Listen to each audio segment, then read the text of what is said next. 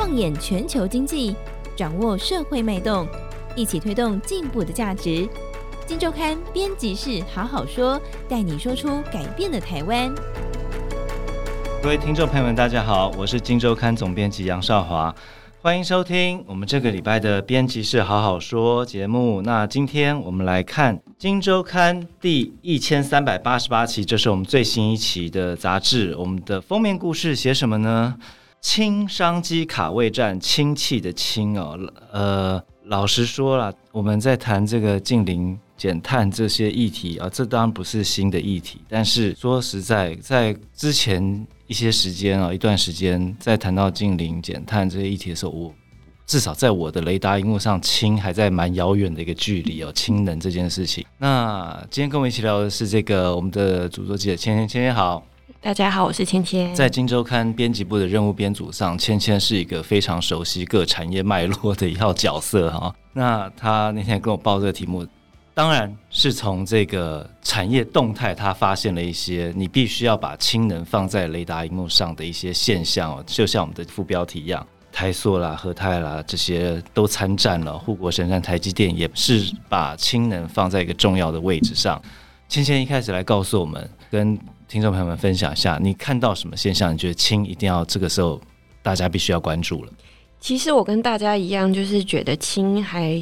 原本是觉得很遥远，然后就觉得说哦，可能几年后才会发展，那台湾可能还不用那么急啊，或者是脚步也不用那么快啊。嗯。可是从今年开始就可以看到一些企业的动作，包括呃，今年三月的时候，和泰汽车在智慧移动展上有把那个 Toyota 的氢能车 Mirai 就是第一次的就是展出。哦。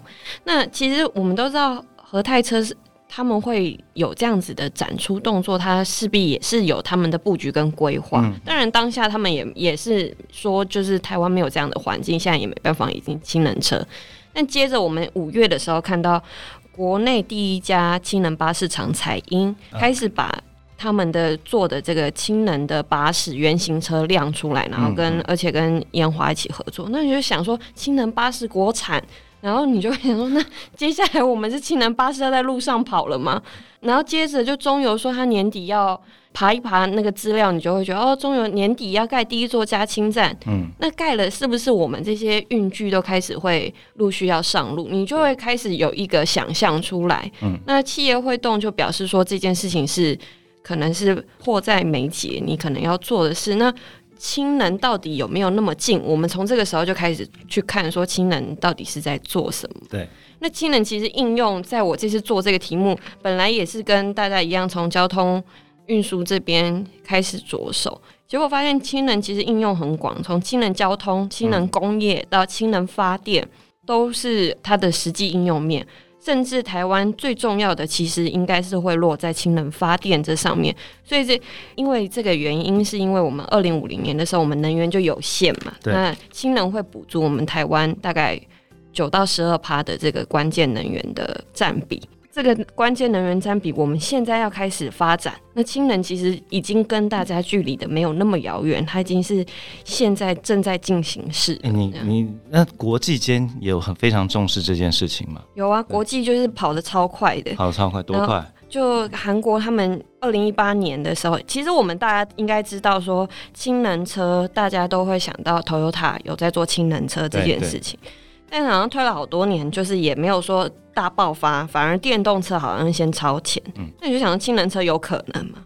结果二零一八年的时候，现现代汽车推了一个叫氢能轿车，叫 Nexo。韩国政府毛起来，就是在推氢能的所有不管产业啊、交通啊、运具啊这些，你买一台车，政府就帮你付三分之一的价格。哎、哦，它多贵啊？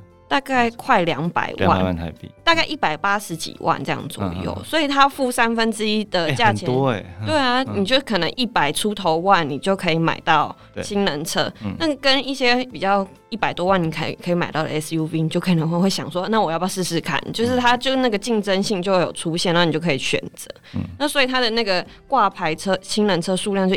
一下子就三年间，现在全世界最多的氢能车的挂牌数就是在韩国，嗯，快要三万台，嗯嗯、那就是这规模就是跑得很快。但当然就是背后有政府大力支持的这个作用。那我们来看德国，德国也是有氢能的列车，去年正式启用。对，然后美国也要盖绿氢港，然后还有专烧技术，然后日本也投入绿氢，还跟澳洲去合作一次，就是再送氢气的这种这种海上的运输过程。每个国家就是都在投入的当下，台湾等于是有稍微落后，但是从去年开始，其实我们的政策也动起了。政策做了什么？政策就是去年三月的时候，国发会有发布一个近零呃排放的路径，二零五零年。嗯、那这个项目有很多啦，对。但是这是第一次国家把氢这个能源纳入十二项关键战略，哦、就比如说我们不会忽视要发展这件事。嗯、然后去年十二月底的时候，国发会又再进一步发布这个十二项关键战略的行动计划。这个氢又有一个他自己属于的他行动计划又有出来，然后今年四月经济部又有把那个能源局把氢燃料纳入就是能源管理法里面，所以它其实就是正在动，只是我们都不知道而已。政策登高一呼，然后你刚刚说业者开始看到动作变得很积极哦，但是这边就讲到了一个问题，你的这个业者。积极的想要参战这件事情，还是得有需求嘛？那现在看起来哪一块的需求最大？他们怎么说？我们从氢能发展的应用端来看，对。刚讲的三大应用：交通、工业跟发电。对，最快的，你从各国来看，其实都是交通。啊、交通就是我们刚刚讲的氢能巴士可能会最先上路。巴士是不是？对。那大家也可能会想说啊，氢能车、氢能巴士这些以后就要取代电动车吗？并没有。哦、就是工业院那时候绿能所的副所长也有跟我们聊一下，说、嗯、其实氢能轿车的时程会排在比较后面，但是氢能巴士像大型的运输工具，就是比较重的这些卡车、商用车这种。哦只有氢能才有办法解决现在电动巴士没有办法做到一些事，因为续航力的关系。续航力比较强吗？它的续航力就是因为氢气比较轻，所以巴士不用载这么重的电池。电池啊，电池的重量，所以它的重量是电动巴士的百分之一哦。所以你只要加十分钟氢气，你就可以跑一趟北高，你不用等好几个小时，它可能还会有里程焦虑的问题。对，然后甚至可以载更多的人。那它就是一个在这样重型的运输上面非常有效使用的一个交通工具。嗯，那客运业者应该是很期待这件事情。对，客运业者很期待的。聊聊几个客运业者讲法。而且他很急迫，嗯、客运业者很急迫的原因是因为二零三零年我们政府有一个目标是要客运业全面巴士要电动化，可是。电动化这件事情，我们刚刚讲到，电动巴士其实没有到想象中那么实用。以经营角度来讲，嗯，因为比如说我们讲说巴士的停靠站里面，一个燃油车要的是大概二十瓶，但电动巴士因为要充电桩啊，然后拉线啊，所以它要三十瓶。嗯，那你在那么贵的台北市里面，你差这十瓶就差超多，你可能一个土地就多少钱，然后你一台巴士就差很多钱。那你现在要去哪里找地？嗯，就没办法，所以。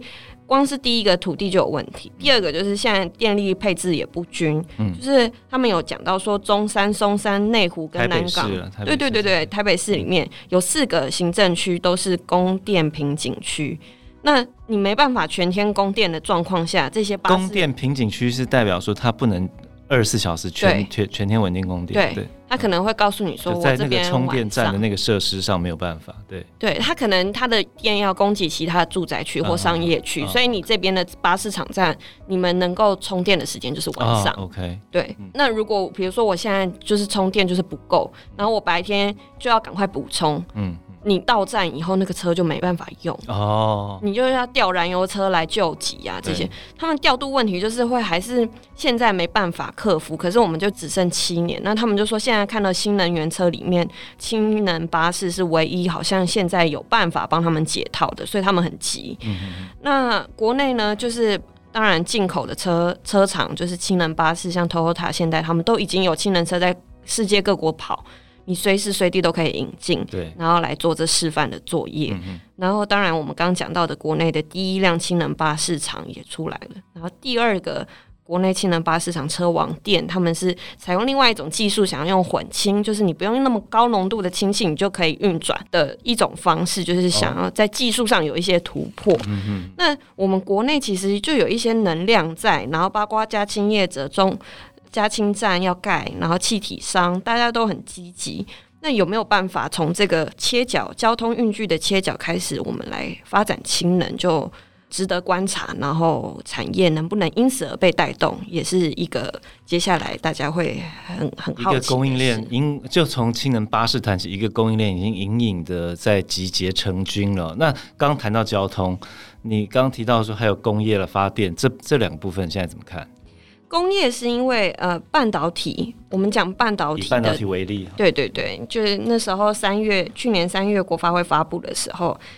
嗯、呃，我们护国神山台积电的董座刘德英就就公开表示说，非常公开暗赞。对啊，然后看到政府把氢纳入其中，就觉得很棒。那样，那大家就很好奇，那氢气跟台积电也有关哦。那样，然后原来是他们的制程中，就是会产出一个氢气，就五纳米以下的厂都会制程中都会产生大量的工业余氢。嗯、那以前呢，这个做法就是你产出这些氢气，你也不知道怎么办，那你就把它烧掉。氢气烧掉以后就是变水，它也没有什么污染的问题，就是跟以前的废气没关。可是它就没有没有作用，它就是一个一个没有作用的东西。可是如果你现在发展氢能发电或氢能怎么样，你把它循环再利用，或把它纯化卖掉。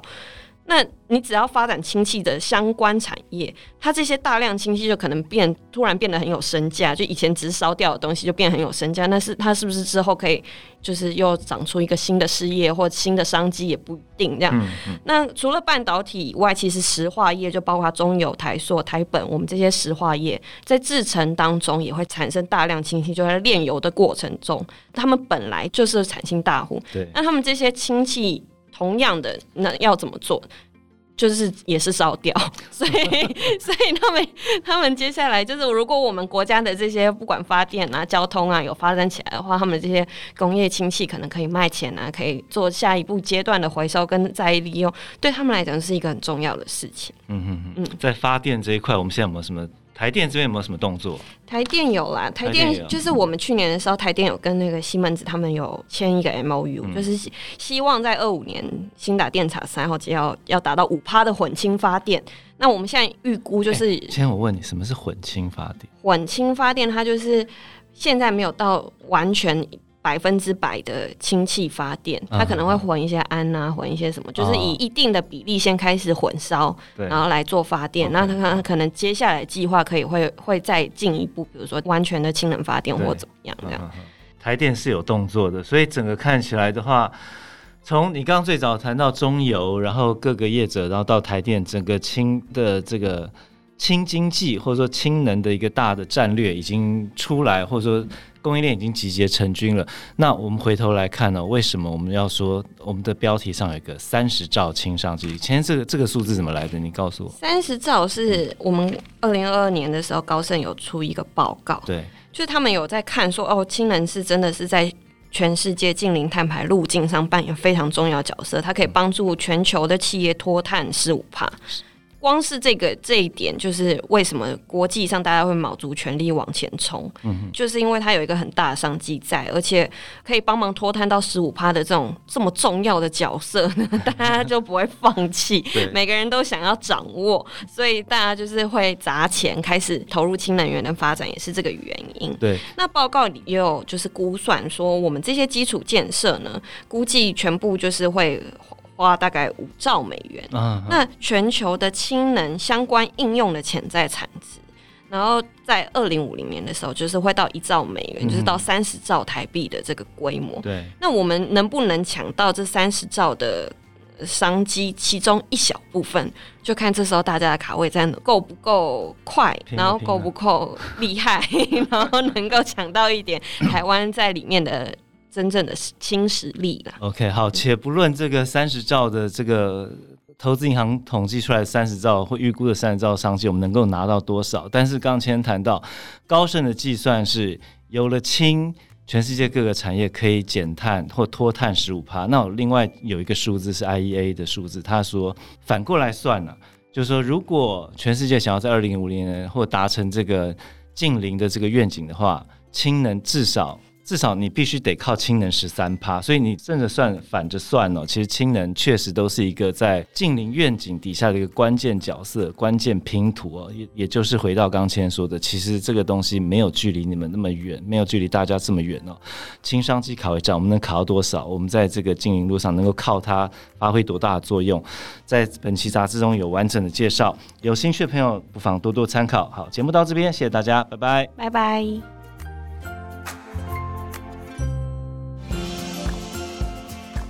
完 Podcast 节目，有好多话想分享，想要提问却无处可去。